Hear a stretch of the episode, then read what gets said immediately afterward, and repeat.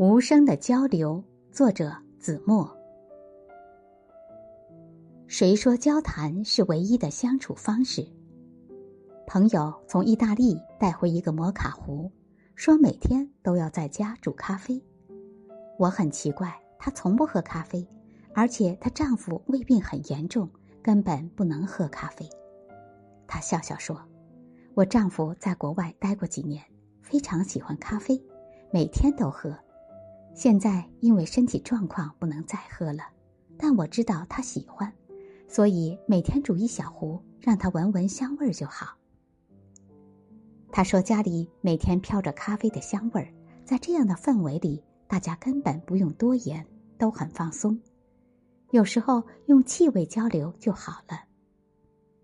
我的另一位朋友更加与众不同，他在外企工作，非常忙碌，但他每天都会把手提电脑拎回家陪母亲做饭，花一小时坐在厨房的小餐桌上处理自己的工作。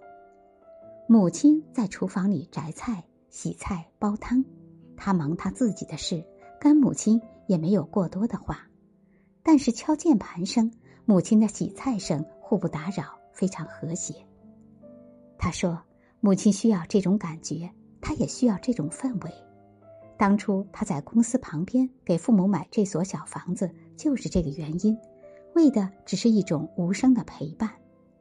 有时他饭都来不及吃，但是这种氛围真的挺好。”